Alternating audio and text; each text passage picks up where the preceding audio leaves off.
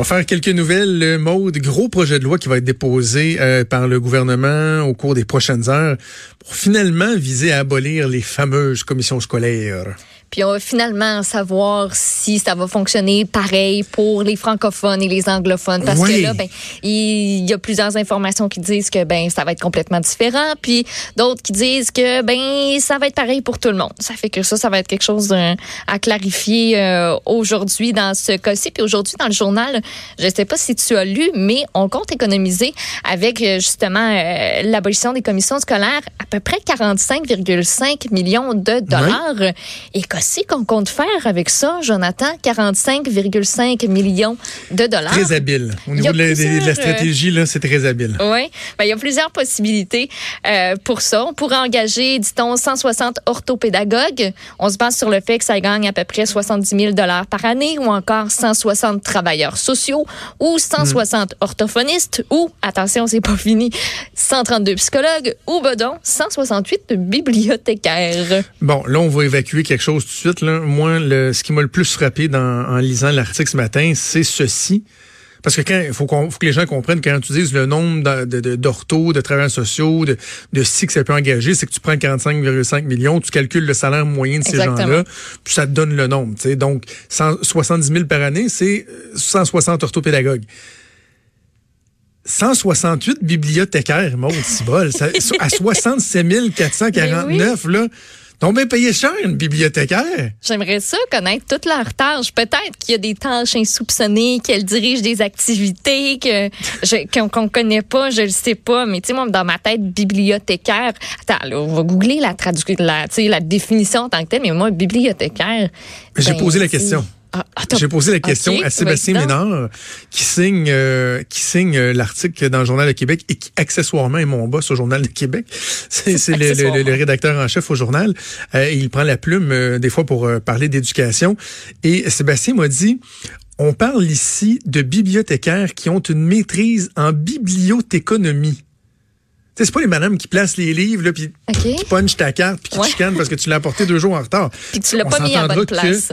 même si ces, ces madames-là sont super gentilles et tout, ça semble, encore là, c'est toujours quand tu te compares avec d'autres, mettons des préposés aux bénéficiaires, ça semble être beaucoup 67 000 de salaire moyen. Donc, OK, je veux bien euh, qu'on me dise que on parle de bibliothécaires qui ont des maîtrises en bibliothéconomie, mais Ça existe en je, plus. Je te dis ça, mais j'ai envie de le ben, taper pendant que je te parle. C'est quoi je suis, maîtrise? Hein? Je suis sur le site du gouvernement du Québec, justement, pour l'emploi de bibliothécaire. Puis, ben, il y a vraiment ça, condition d'accès à la profession, maîtrise en bibliothéconomie. Ça se donne où, ça? Euh, je, euh, EBSI, c'est quoi EBSI? Euh, maîtrise à l'Université de Montréal, à la Faculté des arts et des sciences. Il y a l'école, tabarouette, l'école, l'école de bibliothéconomie et des sciences de l'information. Non, ben, on en apprend tous les jours parce que ça doit être probablement différent de techniciens puis techniciennes dans une bibliothèque. J'imagine. Parce que technicien, technicienne, ça doit faire un petit peu moins d'argent, ça doit pas avoir les mêmes tâches non plus, mais non plus. Mais euh, dans les fonctions principales qu'on nous nomme, recommander l'acquisition de livres, de périodiques, de supports interactifs, de matériel audiovisuel et d'autres matériels afin de les ajouter à la collection de la bibliothèque. Ça, c'est la bibliothéconomie, là? Euh, les fonctions principales de la bibliothécaire, telles, que, telles que nommées sur euh, le site du gouvernement du Québec, fournir des services de référence, choisir, classer, cataloguer, expurger les documents, euh, préparer des bibliographies. Bref, il y a une grosse. tu vois, moi, je veux savoir c'est quoi la bibliothéconomie là sur le site pour pour appliquer sur le programme? Donc, ça fait partie des sciences de l'information. La bibliothéconomie se concentre sur l'information publiée, livres, revues, sites web, rapports, documents audiovisuels, etc L'archivistique privilégie l'information créée utilisée par les organisateurs. là, on parle de différentes fonctions. fait que ah, OK, mais en tout cas, c'est... C'est ça, on pourrait engager une bonne batch. C'est une maîtrise. Mais donc, je te disais que je trouve que c'est très habile au niveau des communications parce que c'est un bon argument de vente. C'est un outil de vente. Ben Il manque des ressources dans le système.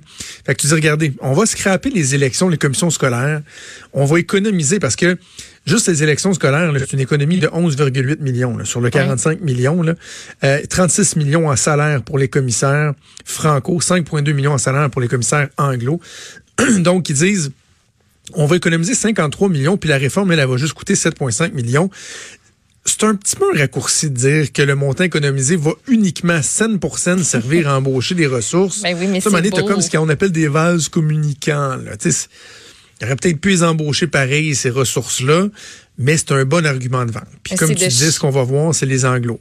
Hum, toi, tu penses faire quelque chose de spécial ou? Je, je crois que oui, surtout que ben non, ça veut peut-être rien dire, mais en fin d'après-midi, Jean-François Robert va faire un point de presse. Il va être accompagné de Christopher Skeet, qui est mhm. euh, justement le, ministre délégué euh, délégué pour euh, pour ses. C'est un député.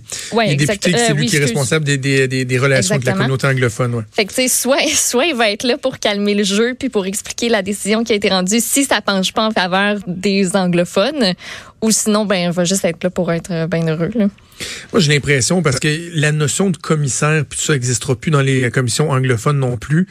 Mais pour s'éviter une, vraiment une saga, une crise, euh, les poursuites et tout ça, vont peut-être dire, mais ceux qui le voudront, tu sais, mettons ceux qui avaient un droit acquis comme anglophone, eux pourront faire élire ces représentants-là. Ouais. Ce sera plus des commissaires, ça va être des représentants de la communauté, etc., mais qui pourront avoir une espèce de processus sélectif c'est peut-être ce vers quoi on va, on va, tenter d'aller. Parce qu'on se rappelle que Québec était menacé de poursuite aussi pour respecter l'article 23 de la Charte canadienne des droits et libertés. Fait que pour s'éviter ça, ce serait une, une bonne avenue. OK, on va suivre ça. Parle-moi donc des pharmaciens. Très particulier le dossier euh, publié par euh, Éric Yvan Lemay dans le Journal de Montréal, le Journal de Québec. Éric Yvan Lemay qui est du bureau d'enquête. C'est quoi, 200 pharmaciens qui auraient donné des accès privilégiés qui sont pas supposés de donner à des pharmaceutiques. Donc, accès à des dossiers de clients, c'est très, très, très inquiétant. C'est à la firme de médicaments génériques Angita, Pharma. Euh, cette firme-là aurait eu accès aux logiciels dans lesquels se trouvaient les dossiers des patients de dizaines de pharmaciens. Et plusieurs de ces pharmaciens-là qui font l'objet d'une enquête présentement sont liés à Jean Coutu. L'ordre n'a pas révélé le nom parce que c'est toujours comme ça dans le cas des enquêtes du genre. Mais euh, ce que faisait cette firme de médicaments génériques-là, c'est qu'elle identifiait, ça avait pour but d'identifier les patients qui étaient dotés d'une assurance privée parce que on priorise la vente de ses propres médicaments-là dans le futur à ces gens-là. Euh, c'est comme du marketing ciblé. Puis l'affaire, c'est qu'en faisant affaire justement avec Angita Pharma, je sais pas si je l'ai dit comme du monde, mais c'est pas grave. Euh, Ces pharmaciens-là pouvaient toucher des ristournes très très très généreuses qui pouvaient varier entre 30 et 70 sur les médicaments qui étaient vendus. Ce qui veut dire que si vous prenez, par exemple, un médicament qui était vendu 100 dollars, ben, il y a un pharmacien là-dessus qui pouvait toucher jusqu'à 70 pièces en vendant euh, en vendant ce médicament-là. Euh, donc eux euh, ont eu accès en fait à nos informations, aux informations privilégiées qu'on n'est pas. On se rappelle que les pharmaciens ne sont pas censés donner ça. Il y a un article qui leur oblige de respecter le secret de tout renseignement de nature confidentielle qui est obtenu dans l'exercice de leur de leur fonction. Puis, en plus, ben, t'as pas le droit non plus d'obtenir directement ou indirectement un avantage pour toi-même ou pour autrui. On s'entend que le bénéfice ici, c'est pas mal d'argent. Il y a deux choses là-dedans, Maud. Il y a, euh, je suis subjugué de la possibilité qu'il y ait 200 pharmaciens euh, qui auraient accepté pour avoir des, des plus grosses ristournes de donner un accès carrément illégal à une pharmaceutique, donner accès à des dossiers confidentiels, c'est complètement capoté. Tu, sais, tu dirais, il y aura un article qui nous fait mention de un ou deux pharmaciens. On en a recensé deux, trois. Tu, tu parles d'une gang de crottés, mais là, 200. Plus de 200. On approche le systémique. Là. on aime parler de, trucs systémiques. On approche le systémique. Donc, ça, il y a, l'ordre, le syndic de l'ordre des pharmaciens qui, qui fait enquête. On va les laisser faire leur travail. L'autre chose, c'est qu'Anjita Pharma, là, qui contrairement à d'autres compagnies, d'autres pharmaceutiques qui font des médicaments qui vont être disponibles, oui, pour euh, euh, sous les régimes d'assurance privée, mais également avec le régime public. Euh, eux, c'est juste le privé. Parce que c'est bien plus payant.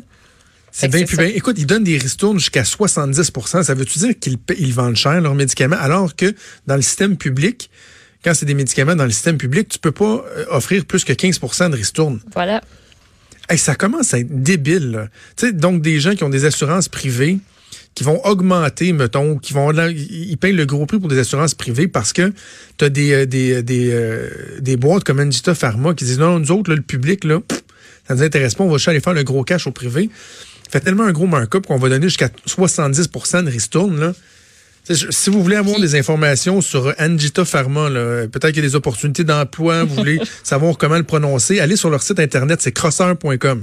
Ça a l'air qu'ils se vendent sur leur site web de, euh, de dire qu'il s'agit pour les pharmaciens d'une opportunité d'améliorer la rentabilité de leur pharmacie. Fait que, on le vend comme ça là, à la base, de dire ben, fais donc affaire avec nous autres, puis. Euh, tu vas avoir pas mal plus de cash. Tu vas faire plus de cash. Il, y aura un ménage euh, à faire là-dedans. Parle-moi des collations aussi, parce que on a parlé il y a un certain temps là, de, des collations qui sont à l'école, qui sont payées par le, le ministère, par le gouvernement pour les milieux euh, défavorisés, comme dans l'idée que l'argent qu'on donne pour les collations devrait servir uniquement à fournir des collations, non? Mais ça a l'air que pas nécessairement. C'est un article qui a attiré mon attention dans le droit ce matin. Euh, il paraît que dans certains établissements de la commission scolaire des draveurs, l'allocation additionnelle pour les frais de collation qui est versée par Québec au service de garde des écoles qui sont plus défavorisées, ben c'est justement pas toujours utilisé. Et je cite à bon escient et de façon transparente. C'est une employée qui a témoigné euh, anonymement. Donc, le ministère de l'Éducation octroie un montant de 109 dollars par enfant qui est inscrit inscrits sur une base régulière au service de garde des écoles. On choisit ces écoles-là, on les qualifie selon euh, un indice de faible revenu. Plus c'est bas, plus tu as une grande allocation. On avait parlé euh, ben il, y a ben quelques, il y a quelques temps. Donc, en principe, cette allocation-là sert à acheter des collations. Fait que si tu as 200 élèves qui fréquentent ton service de garde à temps plein, tu as une subvention d'à peu près 22 000 qui est versée par le gouvernement. Mais l'employé de la CSD, euh, de la CSD, oui, elle, ce qu'elle dit, c'est que, ben, c'est pas autant le cas parce que dans une école où elle a déjà travaillé, on avait seulement 3000 dollars qui étaient alloués pour les collations. C'était à peine plus de 10% du montant total qui était accordé au final à cet établissement-là. Elle, il y avait plus hmm. de 1000 collations par semaine à distribuer. Elle était prête à donner des ateliers de cuisine, à faire des muffins. Elle était persuadée qu'elle pouvait aider plus d'élèves encore. Puis elle dit, on pouvait même pas acheter des produits avec une date de péremption. Des fruits, du yogourt, parce que, ben, ça fonctionnait pas. On donnait à la pièce. Puis elle a déjà essayé de poser des questions à savoir, cet argent-là, à ben, quoi elle a servi? Parce que ben peut-être que ça a été utilisé pour faire quelque chose de bien. peut-être qu'il y avait des rénovations urgentes ou quoi que ce soit. Fous, c'est pas à ça que c'est supposé de servir. C'était pas à ça que c'est censé servir. Mais c'est, c'est noyé à même le budget. Ça fait qu'il n'y a pas une partie dans le budget où on dit, ben, voici ce qui a été donné pour justement les collations, voici ce qu'on avait comme enveloppe totale, puis voici à quoi ça a servi. Puis elle a dit. C'est ridicule. Exactement. Tu sais, elle est de bonne foi. Elle dit c'est sûrement utilisé à des bonnes fins, des besoins pressants.